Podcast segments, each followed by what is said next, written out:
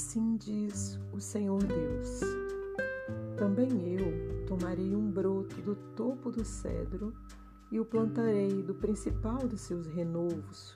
Cortarei o mais tenro e o plantarei sobre um monte alto e sublime.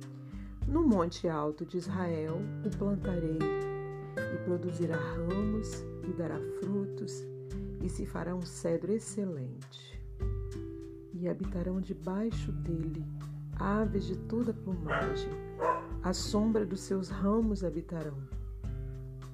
Assim saberão todas as árvores do campo que eu, o Senhor, abati a árvore alta, elevei a árvore baixa, sequei a árvore verde e fiz reverdecer a árvore seca.